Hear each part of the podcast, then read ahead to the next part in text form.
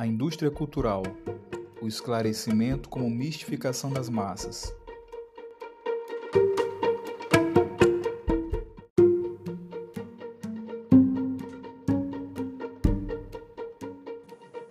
Olá a todos, este é mais um podcast cultural.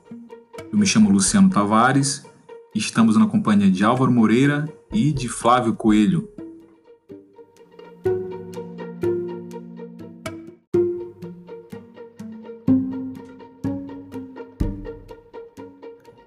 Termo indústria cultural foi escolhido a dedo por Adorno e Horkheimer pela primeira vez no ensaio Dialética do Esclarecimento, escrito em 1942, mas publicado somente em 1947. Esses autores fizeram parte de uma geração considerada a mais crítica ao que viria a ser a indústria cultural. É importante frisar que eles fazem parte de um viés marxista, né? e por meio dessa ótica eles fazem uma análise do aspecto cultural que ocorria na Europa na segunda metade do século passado. Então, a utilização dessa expressão tinha como objetivo substituir outro conceito, cultura de massa, é nessa obra que os dois pensadores vão delinear o que seria essa indústria cultural. Mas em linhas gerais, o que seria? O termo indústria cultural seria um apelido para designar uma situação que ocorria na sociedade capitalista. A arte, que sempre foi autônoma e com um poder crítico perante a sociedade, mostraria, a partir de então, não mais ser possível apresentar essa capacidade, justamente por provar que é facilmente assimilável pelo mundo comercial em outras palavras, a máquina capitalista de reprodução e distribuição da cultura estaria apagando, aos poucos, tanto a arte erudita quanto a arte popular. Isso porque o valor crítico dessas duas formas artísticas é neutralizado, passa a ser neutralizado. O que acontece é que não é mais permitido a participação intelectual dos seus espectadores. Então a arte ela é tratada simplesmente como objeto de mercadoria, ela, ela passa a estar sujeita a leis de oferta e procura do mercado. Né? Ela estaria encorajando assim uma visão passiva e acrítica do mundo ao dar ao público apenas o que ele quer, desencorajando o esforço pessoal pela posse de uma nova experiência estética. Nesse sentido, estes seriam os objetivos da indústria cultural: racionalização e padronização. Mas fala aí, Álvaro, o que, que tu acha disso?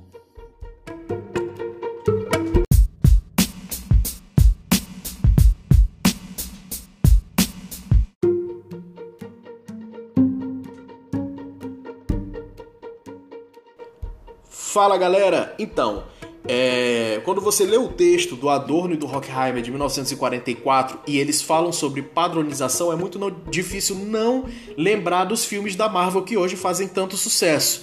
É, e da chamada Fórmula Marvel, que é uma mistura muito bem orquestrada de ação, humor uh, e um pouco de drama, claro, é, com uma narrativa muito precisa e que apesar da Marvel é, fazer bons trabalhos com diretores diferentes nesses mais de 10 anos aí de, de Marvel Studios e fazer alguns filmes de gênero, mas a fórmula Marvel é muito parecida, ela não muda muito, é uma padronização que inclusive já influenciou outros estúdios como a Warner Brothers e seus filmes de heróis a fazer essa tentar emular de alguma maneira essa fórmula Marvel.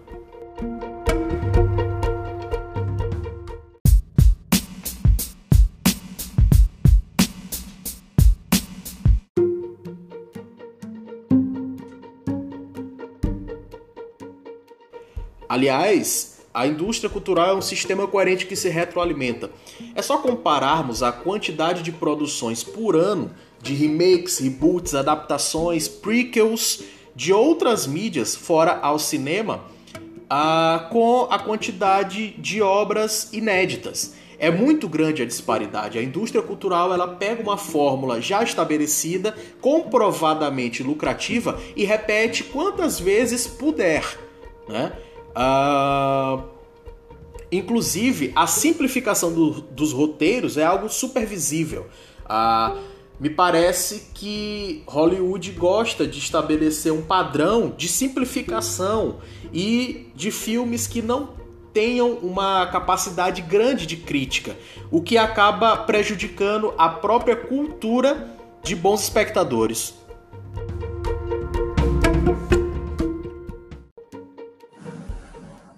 E isso tem uma ligação direta com o que eles falam sobre o objetivo da indústria cultural, né, que é pressionar o homem para que ele não se dê conta de que é escravo dessa sociedade.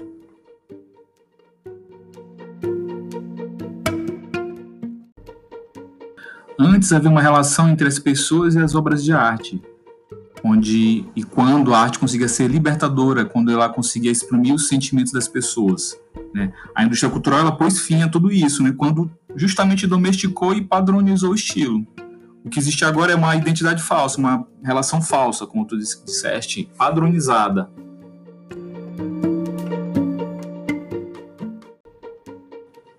Mas me fala aí, Flávio, o que tu tens a dizer a respeito? Concorda ou tu discorda?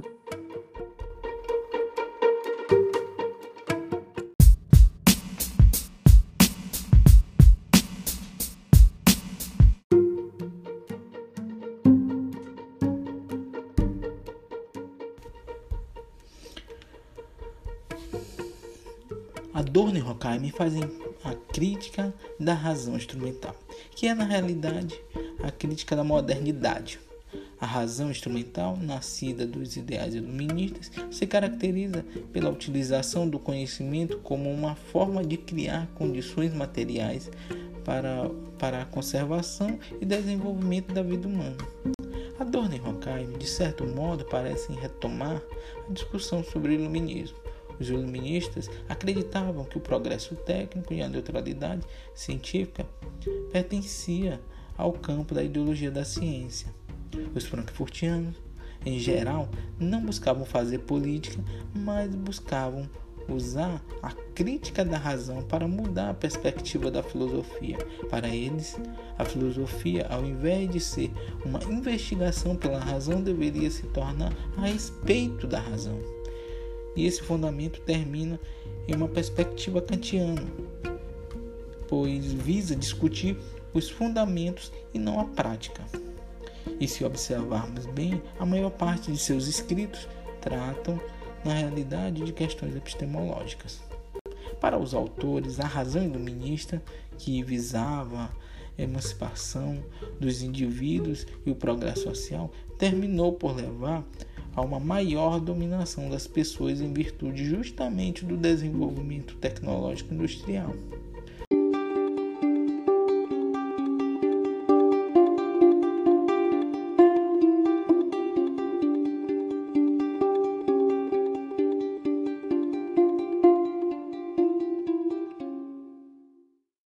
No início da obra Dialética do Esclarecimento, Adorno e Horkheim afirmam que afirmam que nessa obra se propõe a compreender por que a humanidade, ao invés de ingressar em um estado verdadeiramente humano, atingiu um novo gênero de barbárie.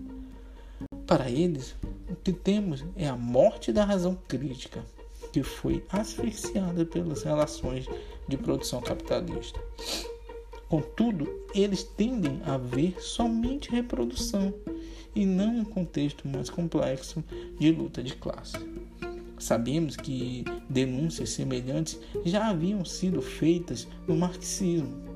O que há de característico nos filósofos da escola de Frankfurt e que demonstra cabalmente que suas teses não tinham uma base verdadeiramente marxista é a desesperança em relação à possibilidade de transformação e superação dessa realidade.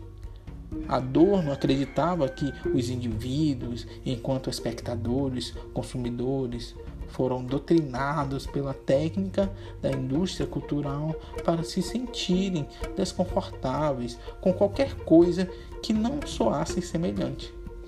Quando tomamos essa explicação é, de forma aparente, é impressionante como parece fazer sentido, pois quando vemos um programa na TV, a reprodução é patente.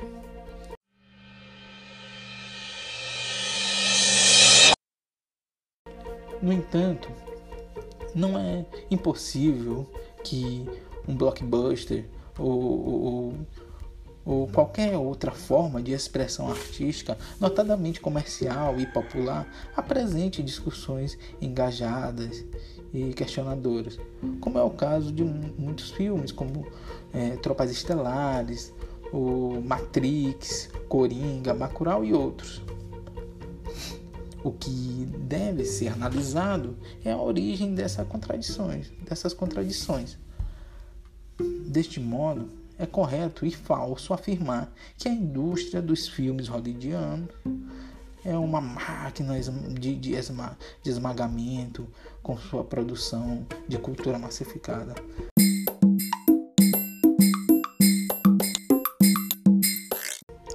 A dialética é a ciência que mostra como as contradições podem ser concretamente idênticas, como passam uma na outra, mostrando também por que a razão não deve tomar essas contradições como coisas mortas, petrificadas, mas como coisas vivas, móveis, lutando uma contra a outra em e através de sua luta.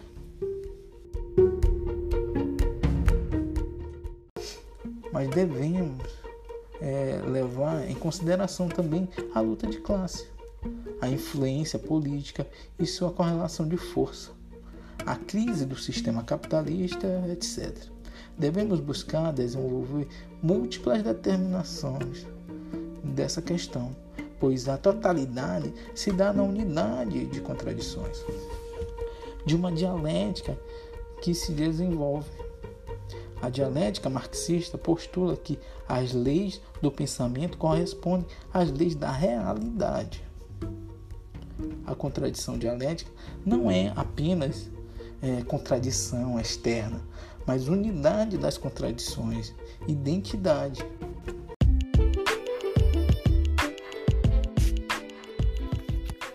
E assim finalizamos mais um podcast cultural. Até a próxima!